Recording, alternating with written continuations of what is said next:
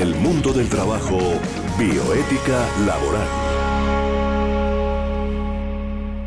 Aquí estamos de nuevo con ustedes en este espacio del mundo del trabajo y la bioética laboral. Venimos eh, con Julián Serna, con Gabriel Gómez, con Estefanía Gómez y desde luego con nuestras invitadas especiales. Vamos a recordar los nombres de ellas para que nos, que nos acompañan desde el programa anterior, en donde debatimos una serie de preguntas importantes acerca del cambio climático. Por favor, recordamos nuestros nombres. Bueno, mi nombre es Shirley Castaño. Shirley pues es un placer nuevamente estar con ustedes y compartir sobre este tema. Y es estudiante de... Ingeniería financiera. Ingeniería financiera. Así es, muy buenos días, mi nombre es Angie Lorena. Angie Lorena, también de Ingeniería financiera. Sí, sí, señor. Muy bien. Shirley y Angie, bienvenidas de nuevo.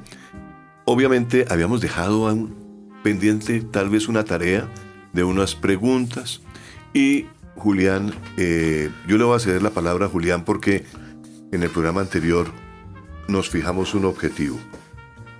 Y en este segundo programa del mundo del trabajo eh, que tiene que ver con el cambio climático, lo hemos venido analizando como algo importante porque si el mundo del trabajo se nos acaba, si el, el mundo se nos acaba, se nos acaba el trabajo. ¿No es cierto? Sí, señor, tiene toda la razón. Entonces es una fuente importante de vida, de trabajo, de estudio, de comunicación, de todo lo que tenemos en el mundo. Julián, dentro de las preguntas que le hicimos aquí a, los, a las dos estudiantes, eh, hay una fundamentalmente, no me acuerdo muy bien cómo, cómo estaba enfocada. A ver, en el programa anterior eh, el tema con el cual discutimos y aprovechamos pues los conocimientos de, de Andy y Shirley es cómo, cómo percibían ellas el tema del cambio climático, ¿sí? Eh, cómo lo sentían, cómo podían ser sus aportes, pero respondiendo a unas directrices nacionales, ¿sí? Sí, correcto. Que son las que obviamente deben de ser del Ministerio de Ambiente y que está totalmente relacionado pues con las funciones de ellos. Hoy habíamos discutido de que ellas asumieran el rol de toda su responsabilidad como juventud para enfrentar el cambio climático, ¿cómo lo harían? ¿Qué, medidas, qué actuaciones, qué ideas, qué propuestas le harían al país si fuera la juventud la que tuviera esa responsabilidad de dirigir el proceso contra el cambio climático en Colombia. Correcto, es decir, si Shirley o Angie fueran la ministra, la ministra de Ambiente. Exacto. ¿Qué harían ellas si fueran nombradas ministras muy de Ambiente? Bueno, muy bueno y oportuno el ejemplo. Esa es la idea de este muy programa. Bien, pues cedémosle la palabra, cedémosle la palabra a Angie y a, y a, y a Shirley. Vamos a mirar a ver qué, si ellas fueran ministras de Ambiente, ¿qué harían en cuanto al cambio climático? Adelante, Shirley. Bueno, entonces, eh, principalmente si yo tuviera que enfrentar esa problemática, eh, lo primero que haría es como actuar, ¿sí? Porque dar información simplemente es como hablar y las palabras se las lleva el viento. Entonces los actos es como lo que nos da la certeza de lo que queremos hacer. Entonces a mí me gustaría que cada persona, digamos, cada, cada integrante de nuestra sociedad, hiciera un pequeño cambio y diera una contribución eh, pues a la problemática. Que digamos toda la suma, la suma de todas esas pequeñas acciones es lo que hace el verdadero cambio. Por ejemplo, digamos, apagar las luces cuando no hagan falta, ¿sí? O no dejar el cargador conectado. Porque realmente cuando esto se hace, el 95% de la electricidad se pierde. Solamente se utiliza el 5% para cargar realmente el celular. Eh, también podría ser que, que chévere que todos usáramos la bicicleta o caminar. Eh, son, digamos, son algo barato, por decirlo así, para el ambiente y además es algo saludable para nosotros. Eh, también pues ya yendo a mi cargo como ministra, entonces lo que haría es como buscar que las personas que están dentro trabajando del ministerio fueran personas que tuvieran actitud y que tuvieran la vocación de cuidar el medio ambiente, porque si alguien está haciendo lo que no le gusta, simplemente no lo va a hacer bien y solo va a buscar promover el, el movimiento del dinero, por decirlo así, y no va a buscar el verdadero bien para pues nuestro planeta. Entonces pues eso es lo que yo haría, buscar personas que tuvieran vocación y que pudieran hacer su trabajo bien y dar un buen mensaje. Una ingeniera financiera de ministra de Ambiente, ¿cómo le parece Julián? pues tiene muy claro el panorama y las necesidades que tiene hoy el, el, problema del cambio climático para enfrentarlo, ¿no? Y hay muchas cositas que realmente se podrían hacer. Sí, claro, claro, son un aportes muy valiosos, me parece, y oportunos, pues, para, para el momento actual que estamos viviendo. Bastante interesantes las propuestas de, Shirley. Angie, el turno es tuyo. Bueno, eh, yo pensaría en pasar una propuesta que tenga que ver con las leyes. Entonces, que digamos la gente que digamos está en las cárceles, pues ellos, eh, ellos hacen labores sociales muy pequeñas, pero tendría que ser una labor social muy notable y que más que hacerlo con el medio ambiente. Y también, o sea, eh, cada familia, pues, o sea, así como le dijo mi compañera, pues apagando las luces, o sea, de pequeñas cosas que podemos analizar en nuestro hogar, podemos llegar a grandes cosas. Y no solo para nosotros, sino también para los que nos rodean. A ver, lo de, lo de las cárceles, que no me queda muy claro cómo es la cómo sería la mecánica. Bueno, según tengo entendido, las personas que están dentro de la cárcel. Los internos, sí. Ellos eh, generan, bueno, realizan manualidades o, o, realizan facturas. Pero entonces yo creo que, como en otros países, aquí se debería fomentar que ellos ayuden a recoger o a elaborar cosas con materiales reciclables. Reciclables. Sí, señor. Correcto. Bueno, en algunas cárceles yo entiendo que se lleva a cabo algo relacionado con eso, ¿no? Pero... Con la reinserción que se hace en algunas cárceles. Le permite a los, a los eh, internos trabajar en, en, algún tipo de cosas así, eh, elaborando manualidades, básicamente, ¿no? Sí, pero más que todo como que ellos tengan un impacto que se vea socialmente. Digamos, a nosotros no nos llega la información o observamos que ellos estén realmente colaborando y pues más que todo hacerlo con el medio ambiente. Correcto. Habría que estudiar un poco más la clase de, de, labor que puede hacer un, un, interno dentro de la cárcel, ¿no? Sí, sí, sí. Y que beneficie realmente al medio ambiente. Muy bien. El, el tema es, muy amplio, ¿no? Es de una cobertura bastante, bastante compleja además. Eh, yo quisiera consultarles a, a y a, Angie algo que a mi modo de ver, ¿no? Falta todavía mucho por fortalecer y es cómo motivarían a la niñez de hoy en día, ¿sí? ¿Qué, mecanismos utilizarían que uno no ve todavía ese, ese fortalecimiento de esa población que en definitiva es la que más perjudicada puede salir si este problema avanza sin control? ¿Cómo qué se les ocurriría siendo ustedes esa, teniendo esa responsabilidad de, atender el problema? Pues bueno, eh, principalmente pues los niños eh, su mayoría de tiempo están en el colegio. Entonces, pues yo asumiría que los profesores que estuvieran ahí realmente, y sigo con el tema de la vocación, que los profesores tuvieran esa actitud, ¿sí? Porque simplemente hay muchos profesores que van a dictar por dictar, por decirles no, hay que cuidar el medio ambiente y ya, sino como que esas personas realmente les transmitieran a ellos que deben, que ellos van a ser realmente los afectados. Eh, sí, como transmitirles el mensaje por medio de la educación del colegio con esos profesores. Eh, bueno. yo opino que eh, deberíamos involucrar a los niños en este cambio del medio ambiente, o sea, no decirles para qué esencialmente son las cosas, sino por definición, sino que ellos mismos elaboren esto. Nos gustan mucho las opiniones de la juventud, queremos que las experiencias que vive la juventud sean aportes reales al cambio del medio ambiente, al cambio climático. Y pues, eh, si se conoce algún acto de creatividad de los jóvenes en la búsqueda de soluciones innovadoras para el cambio climático, pues lo vamos haciendo poco a poco.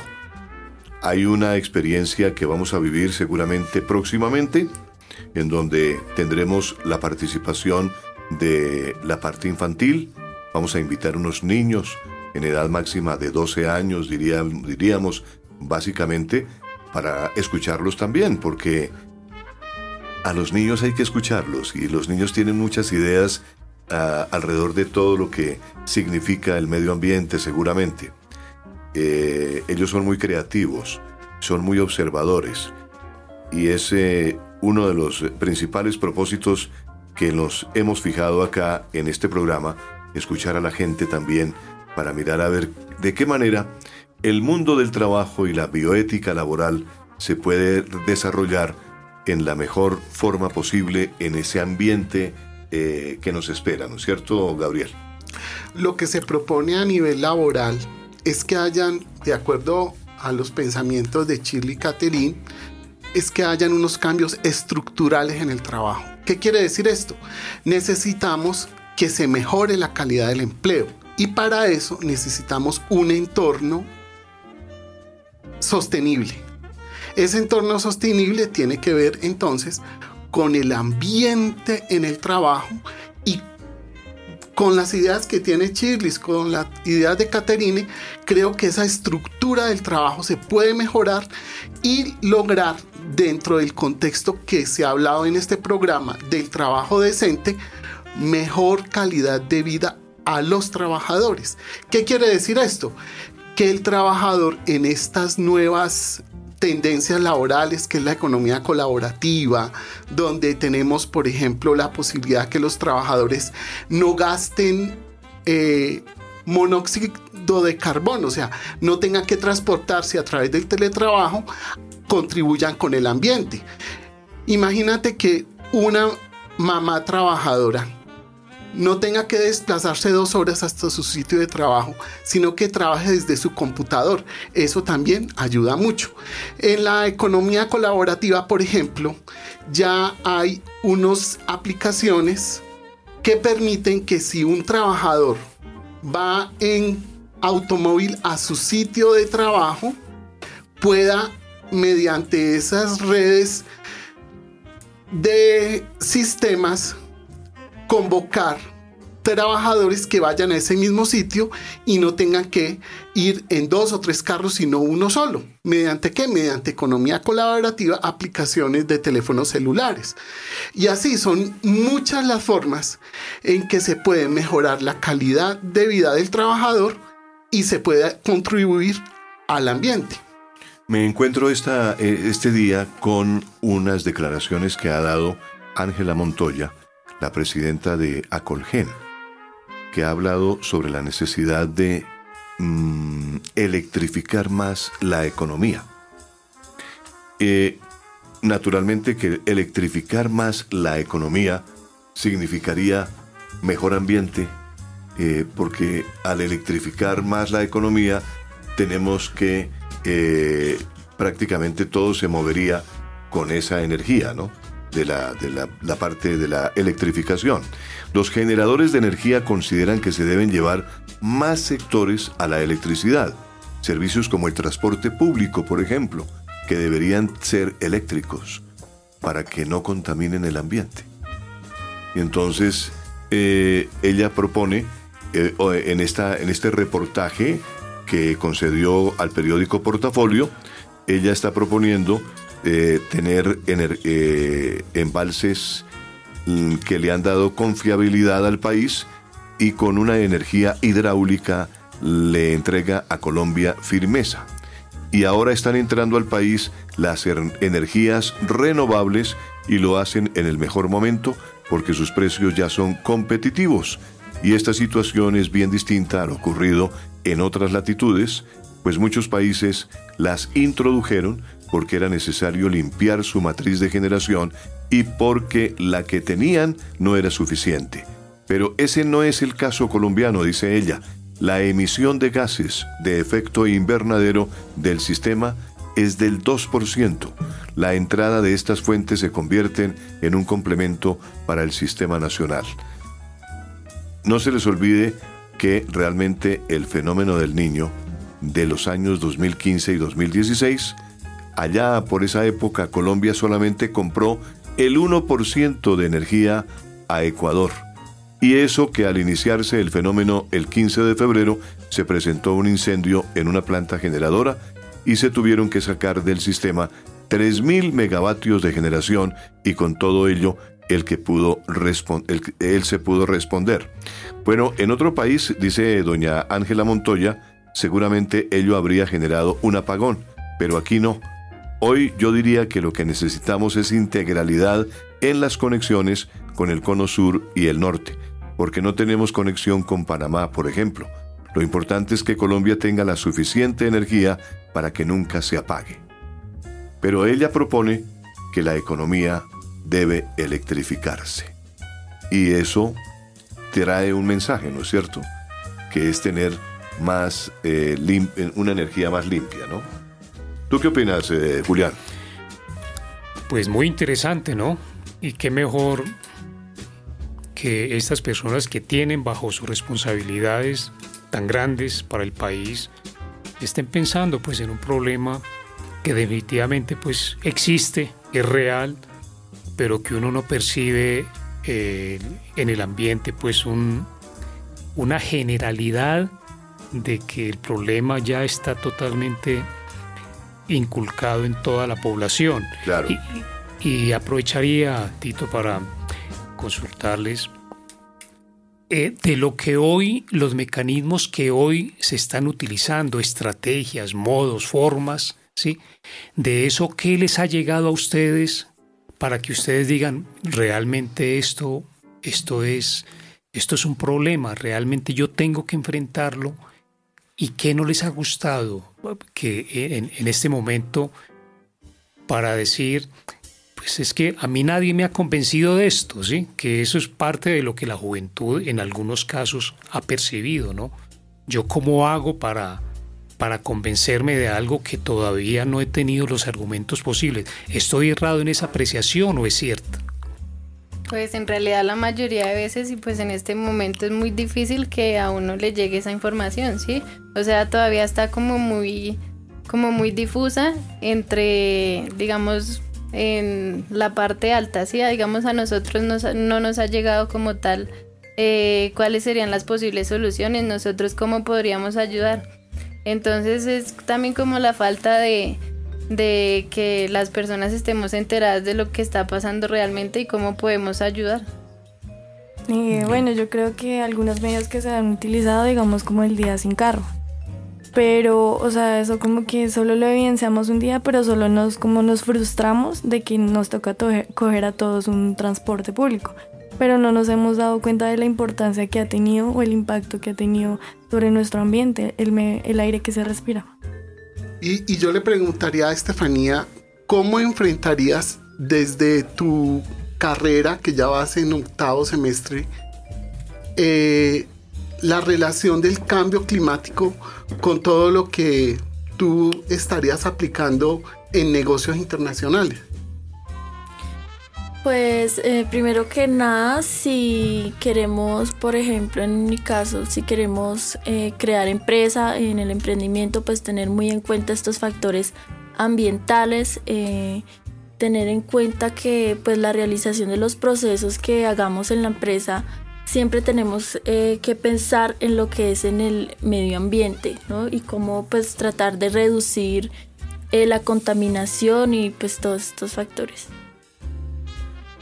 Bueno, todo muy interesante. Vamos a pasar a, una, a un factor importante también dentro del programa, que es la música. Por eso Estefanía nos trae música a esta hora de la tarde aquí en Unipiloto Radio y en el programa El mundo del trabajo y la bioética laboral. ¿Qué podríamos o qué ideas a nivel micro, o sea, cotidianamente, en reconciliación con el ambiente, con la naturaleza, podríamos tomar como acciones. He aquí unas ideas.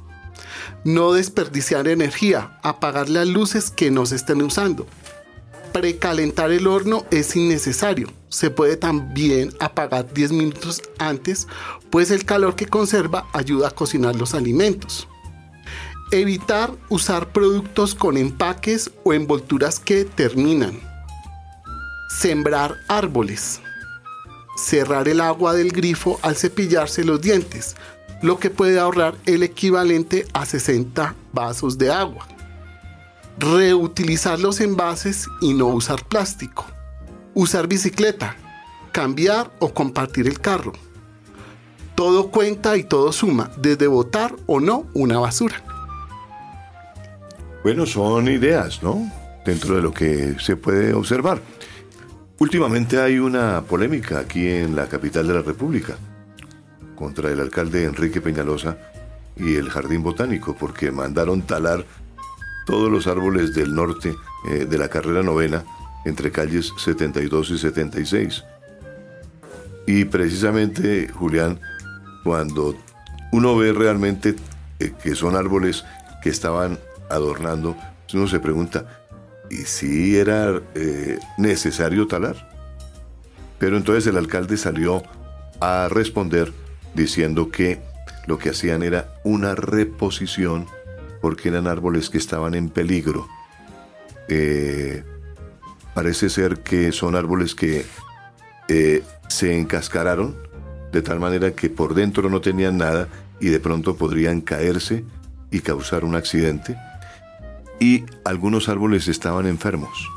También estaban padeciendo de una enfermedad y había que talarlos definitivamente.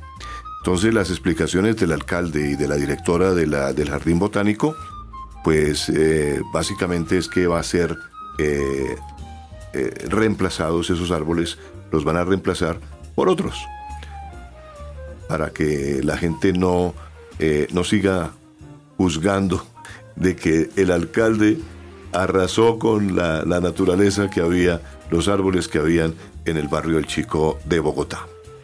Sí, he escuchado también esa, esa discusión y considero que es válida en el sentido de que los árboles también se enferman. Claro. ¿sí?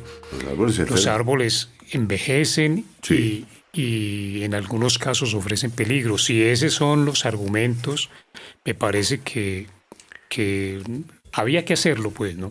Pero mire, hay, tal eh, cantidad de árboles. Yo, ¿sabe dónde vi muchos árboles eh, y bonitos árboles y muy fuertes? En Australia. Una cantidad de árboles plantados. Ustedes no se imaginan, con unas raíces que uno dice, qué belleza de árbol, ¿no? Pero además muy sanos, muy bien cuidados. Es donde se ve realmente que la naturaleza está bien cuidada, que hay un medio ambiente bien cuidado, que hay mucha, eh, hay mucha cosa que aprender de los países desarrollados como Australia, por ejemplo. Es que Australia ya tiene todo. Ellos están en este momento, como hemos comentado ya en este programa, metiendo el transmilenio, el no el transmilenio, el eh, otro término. El, trolebús. sí, el trole, pero ese tiene otro nombre. Eh, el metro. El, no, el metro ya lo tienen. Ya, ya hay metro, ya hay. El tranvía. el tranvía, exactamente. El tranvía al centro de la ciudad. Dentro de un año, exactamente, porque me lo dijeron, dentro de un año, en el centro de la ciudad, por ejemplo, de Sydney, que es una ciudad muy importante y que mueve mucha gente. El centro de la ciudad, que lo llaman ellos la City, ustedes no van a poder, eh, si van allá, no van a poder eh, lo que el taxi los lleve allá al centro de la ciudad, porque no les van a permitir a los taxis entrar. Si usted quiere ir al, al centro de la ciudad, tiene que utilizar el tranvía. Y el tranvía es eléctrico y no contamina las calles. Entonces el centro de la ciudad va a ser limpio. Se va a poder respirar. Además hay unos parques enormes, bonitos, bien cultivados, con unos árboles divinos, ¿no? Todo es hermoso, la naturaleza es hermosa en ese país. Entonces, es donde uno dice, es un país que tiene todo hecho. Y usted no se imagina cómo se siente uno realmente caminando y que no, y no se fatiga. porque hay energía limpia. Ningún bus, yo no, yo no vi ningún bus eh, eh, echar humo, como acostumbramos a ver aquí en las calles, ¿no? Los buses que echan humo y contaminan el ambiente lo más tremendo. Eso, eso en Australia usted no lo ve. Y, y Caterine, en esa búsqueda preparando estos dos programas que, que estamos desarrollando, especial de jóvenes con el cambio climático, encontró un material muy interesante. ¿Qué fue lo que más te llamó atención de esa información que recopilaste para este programa, Caterine? Eh, bueno, sí, eh, veía la importancia de una abeja. Eh, bueno, como ustedes mismos dijeron, un árbol es muy vital y se encontró que, eh, bueno, aumentaron como el, pesticida sobre el árbol y, y, a partir de cierto tiempo encontraron que había muerto más de 1200 especies, o sea, cuánta vida puede tener un árbol. Y pues, o sea, nosotros tal vez nos molestan los insectos porque tal vez transmiten enfermedades o tal vez nos pican, pero también ellos cuidan y hacen parte de una red trófica y ellos también pues generan más flores o ayudan con los alimentos. Claro. Y eso fue básicamente lo que encontré y que, o sea, las abejas son muy importantes y algunos insectos. No todos son malos. Sí. Y Estefanía también hizo un hallazgo de la información para desarrollar este programa. ¿Cuál fue el hallazgo, Estefanía? Adelante, Estefanía, cuéntenos. En el mundo del trabajo les contamos una historia. Alrededor de la historia, pues eh, traemos aquí casos muy especiales. Por ejemplo, la ONU está buscando crear un tratado que proteja la alta mar. Los Estados miembros de la ONU iniciarán la preparación para el año 2020 de un tratado sobre alta mar que representa casi la mitad de la superficie del planeta, pero que carece de una adecuada protección ambiental. Las conversaciones se realizarán durante cuatro sesiones, cada una de las dos semanas de dos semanas de duración, a lo largo de los dos años con miras a proteger la biodiversidad marina y para evitar que los océanos se degraden aún más. La vida marina ya se, ya se está tambaleando por el impacto de la pesca industrial, el cambio climático y otras industrias extractivas. Las negociaciones serán sobre los espacios que están más allá de las jurisdicciones nacionales o áreas que no pertenecen a ningún país en particular, según explicó Julien Rochet del Instituto para el Desarrollo Sostenible y de Relaciones Internacionales con sede en París. La agenda se centrará en, en la alta mar y la zona internacional de aguas marinas, es decir, de cerca del 46% de la superficie del planeta. En 1982, recordemos, las Naciones Unidas adoptaron una convención sobre el derecho al mar, pero dejó la alta mar sin regulaciones. Y todos los estados ejercen sus libertades tradicionales de navegación, sobrevuelos, investigación científica y la pesca en alta mar, según señala el texto. Este documento entró en vigor en 1994 sin la participación de Estados Unidos. Desde entonces el transporte marítimo se ha expandido considerablemente y los recursos en el océano profundo han despertado grandes intereses, ya sea para la pesca o para la extracción minera. La vida marina repito, ya se está tambaleando por el impacto de la pesca industrial, el cambio climático y otras industrias extractivas. Y a propósito de esta historia, Gabriel, Julián, Estefanía, eh, queridas estudiantes de la Universidad Piloto, Angie y Shirley, eh, hemos conocido que los productos que se hacen de plástico y ustedes mismas lo han comentado, son los que están contaminando mucho el ambiente. Productos de plástico que están hechos para, para usar como desechables, ¿no? Eh, hay un proyecto de ley nuevo que busca eliminar el uso de los pitillos y los cubiertos desechables, con el objetivo de reducir el impacto negativo que estos elementos generan a los ecosistemas acuáticos y al medio ambiente. Eso ya se radicó en la Cámara y la iniciativa fue impulsada por un representante del Caquetá, se llama Harry González, del Partido Liberal, que tiene como punto clave regular la fabricación, comercialización y distribución de los elementos plásticos de un solo uso, manejados para el consumo de alimentos y bebidas, como lo son por ejemplo los pitillos y los cubiertos plásticos. Este representante a la Cámara pues ha puesto el dedo en la llaga con esta situación, eh, recordando que la iniciativa se da unas semanas después de que la organización ecologista Greenpeace criticara a Colombia por no tomar medidas drásticas en el control del uso de los plásticos en elementos cotidianos, anunciando que mientras en el país se cobra un impuesto por el uso de las bolsas plásticas, la Unión Europea anuncia prohibiciones en elementos como los pitillos, los hisopos, cubiertos, vasos y platos de plástico. Tito, y yo le preguntaría a Shirley, en esta preparación para el programa radial especial sobre jóvenes y ambientes, ¿qué otro tema tú propondrías o a qué asunto le darías relevancia eh, en el mundo de los jóvenes y el cambio climático?